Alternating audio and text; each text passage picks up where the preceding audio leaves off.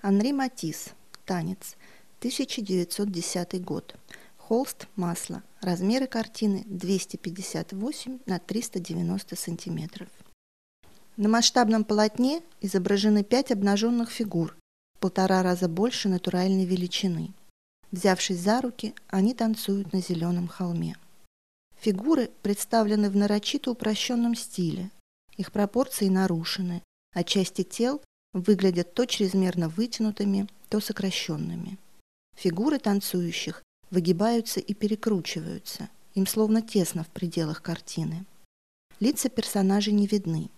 Они либо склоняют голову, либо поворачиваются к зрителю спиной.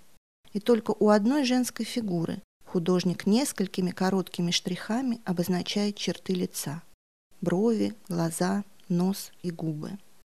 Гораздо больше внимания Матис уделяет изображению ступней с натянутыми носками и крепких мускулистых ног, которые разведены в прыжке или сведены в сложном па. Энергичные позы подсказывают, что танцующие стремительно движутся по кругу, словно подчиняясь какому-то безудержному ритму.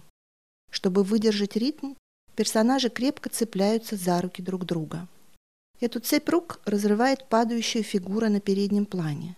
Ноги ее подкашиваются, она словно спотыкается о нижний край картины и вот-вот рухнет на землю, потеряв равновесие. Матис упрощает не только формы, но и колорит картины. Тремя цветами художник изображает насыщенно синее небо, зеленый холм и кирпично-красные фигуры с коричневыми волосами. Все вместе – активность цвета, динамика форм и простота композиции – создает лаконичный и в то же время выразительный и чувственный образ –